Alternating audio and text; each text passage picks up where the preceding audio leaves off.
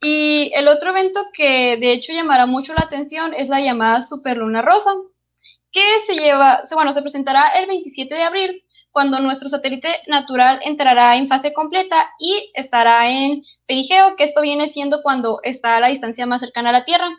De hecho, una superluna ocurre cuando se encuentra, o al menos un 90% de ella, a su lugar más próximo a la Tierra, siguiendo su órbita elíptica alrededor de nuestro planeta.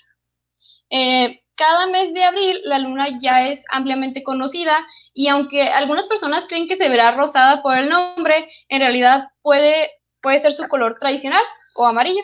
El color rosa se otorga, a la flor Phlox salvajes, que florece a principios de primavera en Estados Unidos y en Canadá, y coincide con la luna llena que luce más grande de lo habitual. Por eso las culturas antiguas asociaron este fenómeno con la floración de esta planta y la llamaron la superluna rosa.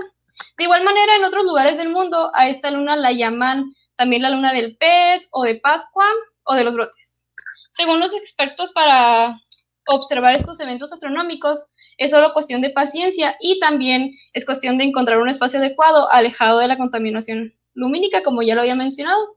También hay que tener en cuenta las condiciones meteorológicas para evitar lluvias intensas o cielos nublados y de esta manera no afectar la línea de división.